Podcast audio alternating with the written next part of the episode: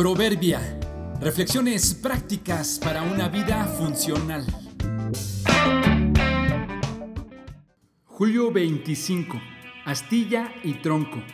Ser enérgico con las faltas de otros no es señal de haber superado las nuestras.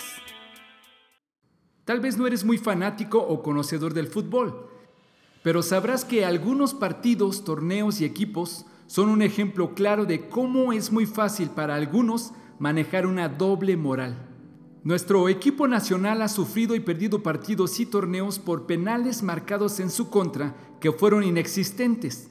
Los jugadores contrarios hicieron trampa y fingieron un golpe o una caída y como el árbitro estaba distraído o lejos de la jugada, lo marcó como falta, lo que provocó polémica y reclamos de los jugadores y de los espectadores presentes y a distancia que se dieron cuenta de la falsa falta y marcación.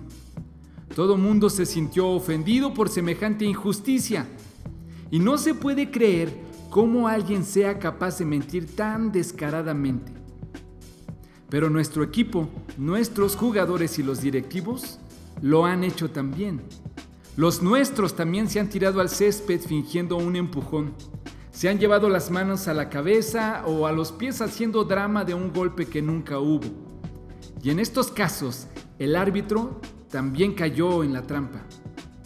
Entonces los compañeros y los espectadores que se dieron cuenta de tal descaro no se quejan igual, sino que piensan que somos astutos y se justifica la acción. Se llama doble moral exigirle ser enérgico y legalista con alguno por sus faltas cometidas, pero al mismo tiempo nosotros darnos permisos para cometer las mismas que tanto criticamos.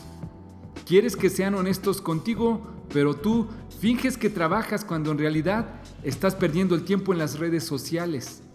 Exiges que te paguen, pero tú debes más de lo que te deben. Criticas a los obesos, pero tú no comes a las horas adecuadas. Te enojas con los adictos, pero tú no puedes hablar sin decir maldiciones. No se trata de ser tolerantes con otros para justificar nuestras propias faltas, sino de tener gracia con todos y aprender, con la ayuda de Dios, a enmendar nuestro propio pecado.